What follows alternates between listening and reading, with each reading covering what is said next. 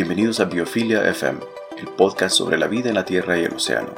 Mi nombre es Elder Pérez y en el episodio de hoy conversamos con el biólogo Daniel Germer sobre la conexión espiritual en la observación de aves.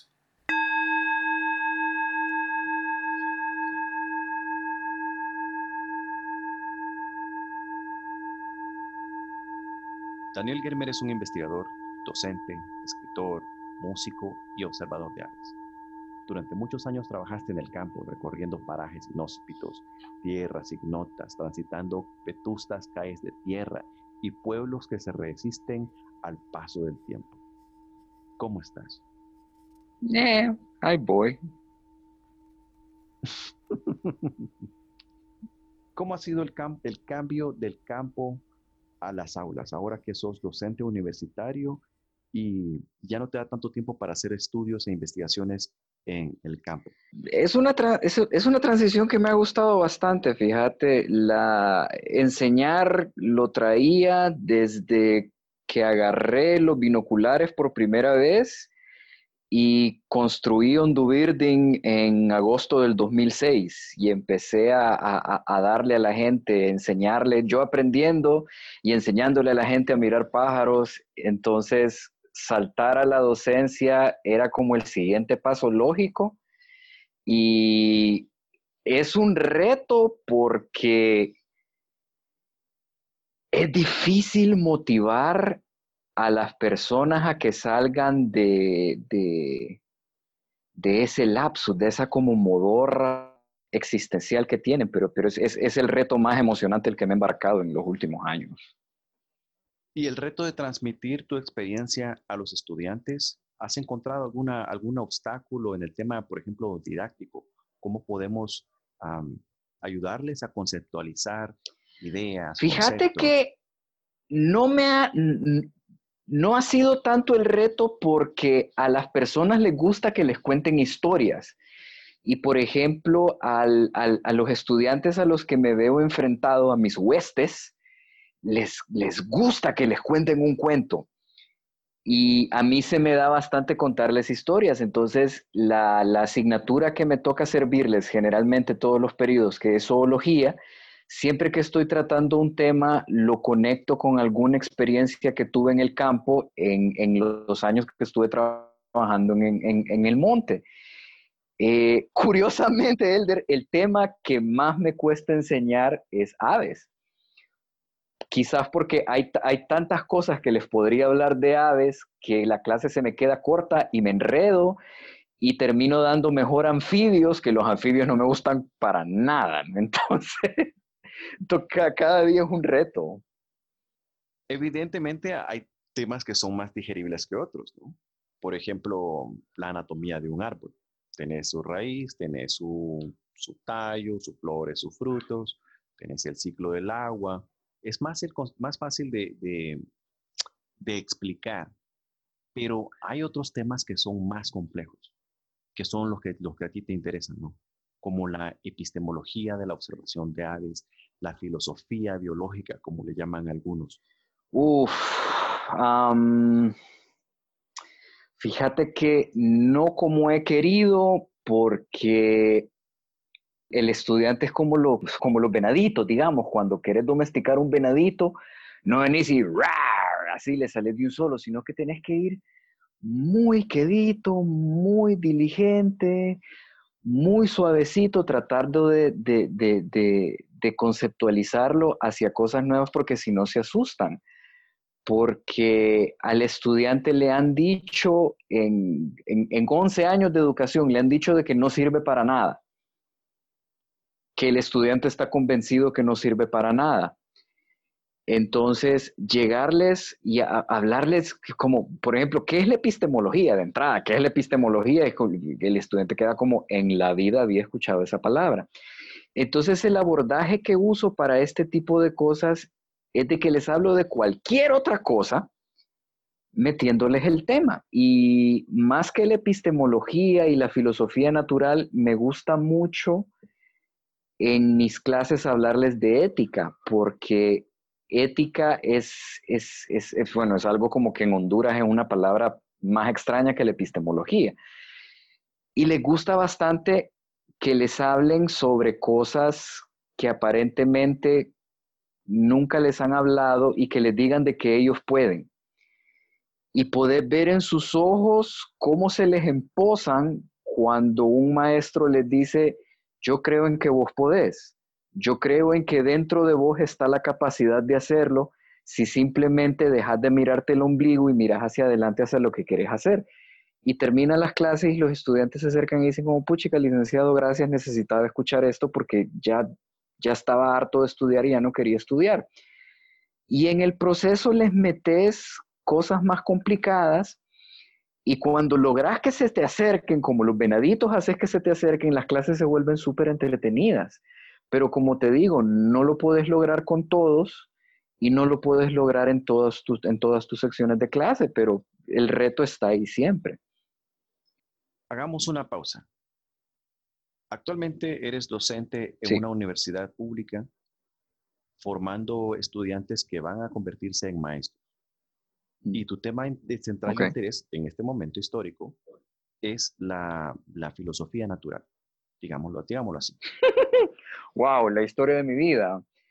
Em, ok, comienzo a observar aves en el 2006 porque no tenía nada mejor que hacer ese día.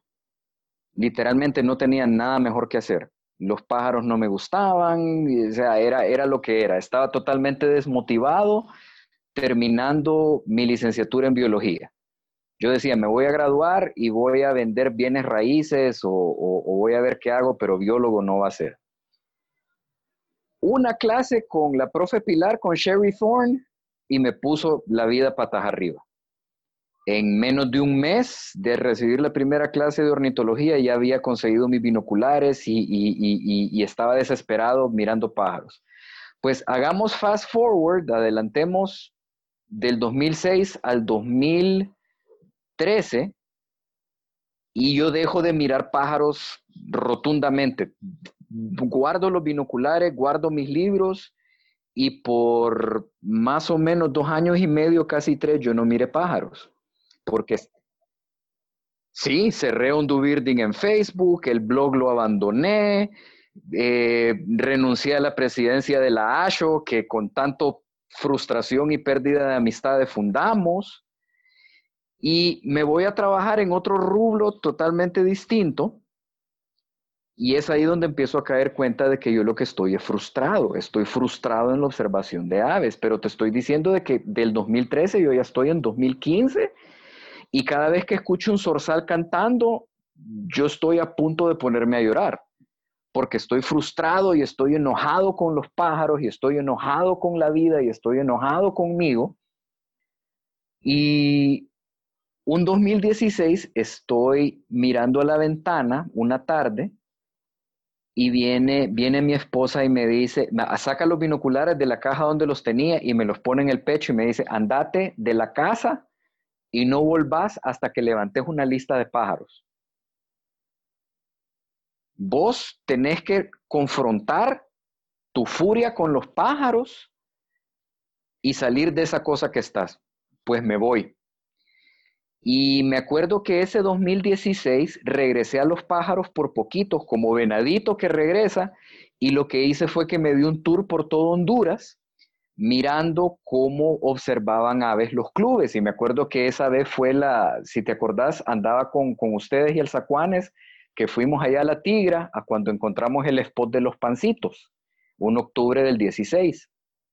El colibrí carganta de vino, una de las, el, colibrí más pequeño de todos los colores. En país, es una belleza de los bosques nublados, cuya garganta se pinta de un rojo que vermellón, carmesí. Me doy una vuelta por todo el país pajareando con Cotinga, con, con los de Gracias, que ahora tienen otro nombre, con ustedes, con otra gente, y empiezo a observar los estilos. Empiezo a observar el estilo que tiene cada grupo, la forma en que lo hacen, cómo se desenvuelven, eh, lo, que ahora, lo que ahora le llamo las recompensas, que es lo que buscan en la observación de aves y lo único que se me viene a la mente es, definitivamente hicimos algo bien en 2010 porque todo este país está mirando pájaros. Y la, siguiente pregunta que me hago es, pero ¿Dónde, ¿De dónde surge el éxito? ¿Cómo funciona esto? ¿Cómo, ¿Cómo es que la gente regresa a pajarear? Por ejemplo, ¿cómo es que la gente madruga un domingo para irse a pajarear cuando el domingo vos lo tenés para descansar y dormir más tarde y el sábado lo tenés para echarte unas 5, 6, 10 cervezas, no sé, yo no bebo. Y dejar de hasta beber el, el sábado para despertarte domingo, temprano el domingo. Y es ahí donde nace mi, mi interés por entender cómo funciona la observación de aves en este país. Y es, y es lo que me dediqué a investigar eh, en mi investigación de posgrado, que es la, la, el potencial pedagógico de la observación de aves. Es una, es una teoría fundamentada. ¿Y qué encontraste? ¿Qué te puedo? Ok, encontré de que el potencial pedagógico de la observación de aves es la construcción de conciencia ambiental. Que el camino más cercano para cambiarle el chip a una persona es a través de la observación de aves. ¿Por qué? Y tiene que ver con una, con una trifecta, como dicen en inglés, una, una trifecta de factores que se asocian con la psiquis del observador de aves. Y uno es, lo que te mencionaba hace un segundo, es la recompensa. La recompensa es, por ejemplo, vos salís y vas a levantar un lifer, le vas a tomar una foto a un pájaro, vas a levantar una lista que te va a llevar a tener más listas ese mes, vas a tener tantas aves en el departamento, tantas listas en tu life list, tantas especies en un país, ¿me entendés? La recompensa, ese, esa, y el ranking crece, es esa satisfacción cuantitativa que el deporte tiene. La siguiente es el recuerdo todas las personas a las que entrevisté, todas llegaron a la observación de aves por el recuerdo a la niñez, por el recuerdo al hogar, por el recuerdo a cosas de niño, por el recuerdo a dinosaurios, por el recuerdo a yo de niño quería ser piloto, eh, yo de niño pensaba mucho, eh, me, llamó muchísimo la atención cómo en nuestro profundidad del ser asociamos la observación de aves con el folclore, el misticismo y las culturas precolombinas. Esa fue una sorpresa que me, que, que como mind blown al momento de la investigación. Ese recuerdo lo conectamos directamente con el niño interior y asiste a la recompensa. Porque cuántas veces no has salido vos a observar aves y de repente estás en el trip de que andas viendo dinosaurios, porque ese es el otro conector fuerte que existe con la observación de aves, del recuerdo con los dinosaurios. Y el último que conecta a los otros es la reflexión. Y es esta, en esta reflexión a donde se construye la conciencia ambiental. Y es, por ejemplo, vos observando aves y, y, vaya, por ejemplo, para mí la primera vez que vi un quetzal en la tigra, en abril del, en Sí, en abril del 2006, creo. Oíme, yo me eché a llorar. Yo me eché a llorar porque no podía concebir de que algo fuera tan hermoso. No podía concebir de que algo que el sol le diera de tal manera en las plumas pudiera tener ese verde. Y a todas las personas les ha pasado eso en la observación de aves, y es esa reflexión de la belleza que viene y pum, pum, pum, pum, pum, pum, hace carambola con la recompensa y con el recuerdo y te ata, te ata al, te ata al, pasatiempo como no tenés idea. Y es esa asociación de, de factores que es como construimos los observadores de aves nuestro conocimiento y construimos la conciencia ambiental. Y que esta conciencia ambiental tiene mucho que ver con el mindfulness. Esa era mi, mi, mi siguiente pregunta. Ah, va, ok. Tu interés no es desarrollar el aviturismo como un deporte, sino ayudarle a las personas para que se conecten con la naturaleza, que estrechen los lazos, que formen un vínculo para que puedan tener una, una experiencia mucho mayor que lo que es colectar cantidades de aves o nombres o, subir un ranking. Tu interés es más espiritual. ¿Estoy en lo cierto? Sí, y, fíjate que si me hubieras hecho la misma pregunta en el 2010, yo te hubiese dicho que el que, y de hecho lo dije en muchas charlas, yo lo que decía era de que pajarear es como los Pokémon, tenés que atraparlos todos.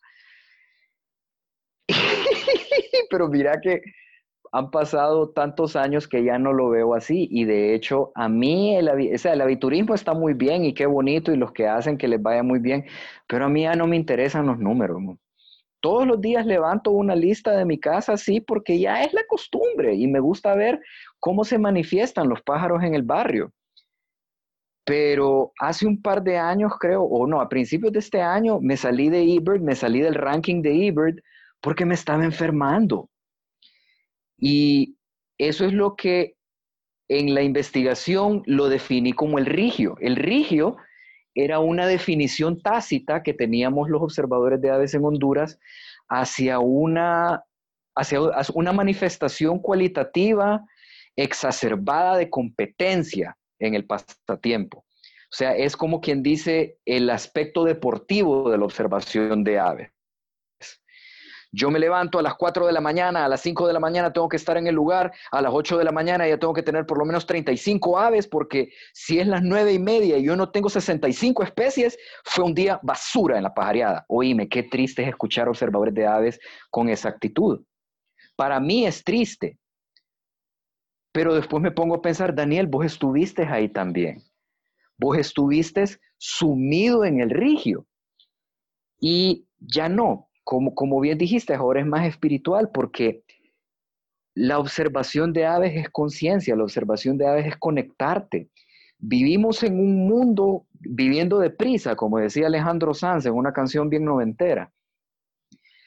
Y vivimos tan deprisa de que hemos convertido la observación de aves también en algo totalmente materialista. Hemos convertido los pájaros en un rank.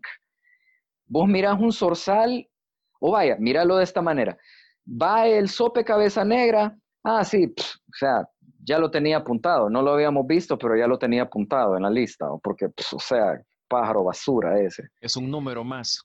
Es un número más. ¿Y, cuánto, ¿y cuántos vimos? ¿Cuántos sopes cabeza negra? Ay, no sé, o ponerle 50, no importa. Y oíme, el sope cabeza negra al final del día puede volar y vos no. Puede digerir antrax y vos no. O el sope cabeza roja. El sope cabeza roja tiene el, sentido del olfato más desarrollado en el mundo animal. Pero una persona lo ve y dice, es un sopilote, es una ave carroñera y, y ahí murió su identidad. Y es feo. Y en cambio, y en cambio le damos un valor inventado a pájaros, por ejemplo, vaya, como la cotinga. Y es aquel amor con la cotinga y que, que, que aquel pájaro y como, ajá.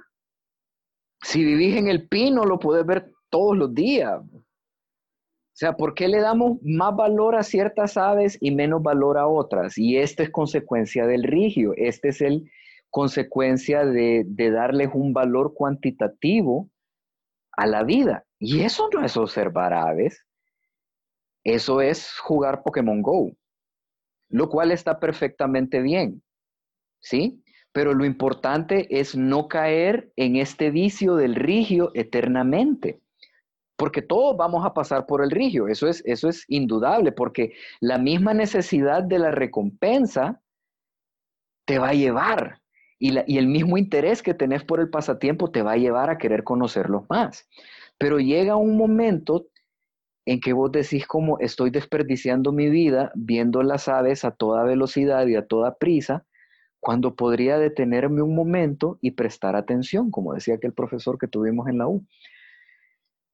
Y mirar qué es lo que están haciendo. Richard Feynman, el Nobel de Física de 1965, creo que fue, decía algo así como, podrías conocer a todas las aves del mundo y saberte todos sus nombres y al final del día solo sabrías cómo es que los humanos le llaman a ese animal.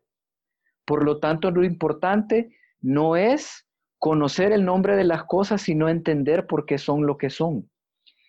Y oíme, cuando en el 2016 yo regreso a observar aves, y me vas a perdonar la expresión, pero yo pasaba culeco mirando los pájaros otra vez yo no podía terminar una pajareada sin, sin echarme a llorar, porque estaba reencontrándome de una manera tan dura conmigo mismo y con la vida, que fue lo que me llevó a, comenzar a pensar, pero yo no sabía que, qué diablos era el mindfulness, hasta que de repente empiezo a leer y hay otro par de autores, también pajareros, que han hablado de que la observación de aves es mindfulness, y efectivamente es, vos salís, caminás media hora en el campo, sentís cómo se te humedecen los zapatos, escuchás las aves cantar, sentís el rocío en tu cara y de repente sentís como el, calor del sol seca el rocío desde tu piel. Y de repente miras en la sombra y miras como el vapor, miras en la sombra el vapor que te está saliendo del sudor y te conectás, te conectás a la vida inmediatamente y, y es ahí donde está esa experiencia holística que muchos observadores de aves están perdiendo por estar contando. Y esto conduce a la, sanación también. Uh, sí. Cuando vos dejas de contar, cuando vos dejas por un lado la lista y comenzás a platicar con los pájaros, te das cuenta de que sí, contar es bonito porque qué bonito es contar. Pero te das cuenta de que todas las aves que contaste muchas veces ¿No te fijaste, por ejemplo, de que antes de levantar vuelo defecan? ¿O te has sentado a ver cómo cierran los ojos cuando se, se acicalan cerca de la cara? Y tantos detallitos que si sentamos a cinco observadores de aves en un cuarto y les preguntas, ¿qué es lo que has visto vos en un ave que vos crees que nadie más ha visto? Y todos te van a decir algo diferente, porque a todos los va a tocar de una manera distinta. Daniel, ¿cómo podemos compartir este mensaje con la gente que está luchando, que está corriendo detrás de los números para que su experiencia se enriquezca y también forje una conexión con la naturaleza que, que desarrolle un mayor respeto. Wow, voy a ser bien egoísta y te voy a decir, salgan conmigo a pajarear un domingo. Yo les enseño in the ways of the force, como dirían en Star Wars. No, mira, mi consejo es, váyanse a pajarear sin el teléfono. ¿Ok? Váyanse a pajarear sin el teléfono, váyanse a pajarear con un lápiz y un papel con un pedacito de papel. No levanten lista. Váyanse, si lo que les gusta es hacer listas, si lo que les gusta es tomar fotos, váyanse un día sin la cámara. Eh, confronten el estilo de observación de aves que tienen en este momento. Porque he sentido de que hay muchísimos observadores de aves que están frustrados. Están frustrados en el hobby. Están frustrados en el hobby porque, por ejemplo, quieren orientarse hacia una parte más holística del pasatiempo, pero están capturados, están presos en el deporte del pajareo, ¿sí? Porque la observación de aves es una cosa y el pajareo es una cosa totalmente distinta. Pajareo es contar, observar es... Apreciar. Confronten el estilo que llevan actualmente y tengan el valor de decir, yo no necesito competir para divertirme. Yo no necesito ser mejor que el otro que esté en mi club y no tengo que estar peleando con él para estar en, en ver quién repunta en Lifebirds o quién repunta en listas o quién repunta en el ranking. No lo necesito. Porque para mí la observación de aves es una experiencia personal y en la colectividad compartimos experiencias y no competencia. ¿Me entendés? Porque a mucha gente la siento que está, pero, pero, pero man, sufriendo terriblemente con esto. Sí, inmersa en la competencia. Y, y qué bueno, que les dure lo que les dure. Y esta es una tendencia global, porque es lo que mueve eventos mundiales como el Global Big Day o el Global Year. En un día del año, gente avituristas de alrededor del mundo se dedican a contar la mayor cantidad de aves posibles que tiene un valor ecológico, porque esto nos puede decir cómo está una población de una especie o si reportamos algo raro. Entonces, hay un valor eh, científico detrás de ello quizás, pero mucha gente lo hace no por eso, sino por, por el adquirir, ¿sí? Estoy, voy a rankear, quiero ver qué lugar tiene Centroamérica, qué lugar tiene Honduras, cuál es mi lugar entre los primeros 10. Y esta es una conducta, pues, que conduce más que a la satisfacción, a la frustración. Sí. Mira, todo, a ver, ¿cómo es que dice este? Aprende a soltar todas aquellas cosas, porque a veces sostenerlas cuesta más que soltarlas. Mira, yo un año estuve, fui el número uno en Honduras, allá por el 2011 creo que fue. Y un día me di cuenta, lo, mismo que te acaba de decir, no necesito ser el mejor. Solo necesito ser feliz en el pasatiempo. Lo, a quien tiene que llenarme es a mí.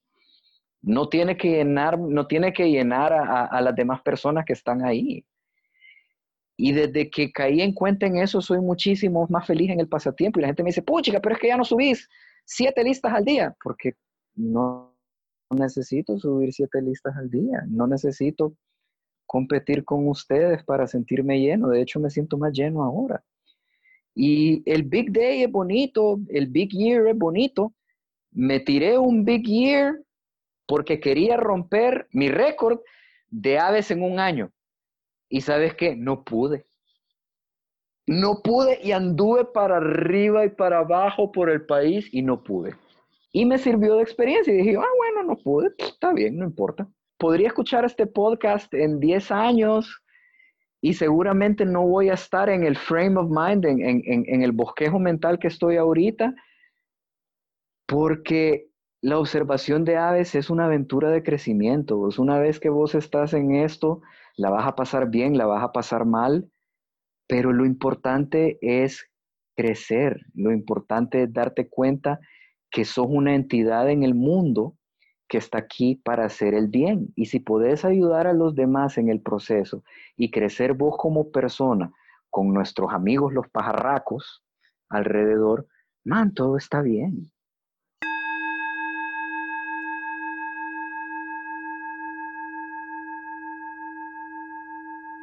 Excelente mensaje, Daniel. Espero que la gente que nos escucha se tome el tiempo para para salir, para despojarse de sus posesiones, tanto mentales como materiales, que deje el, celular, el reloj, la cámara y observe.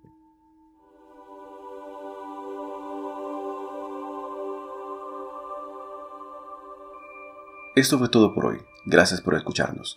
Para mayor información, síguenos en Instagram como BiophiliaFM.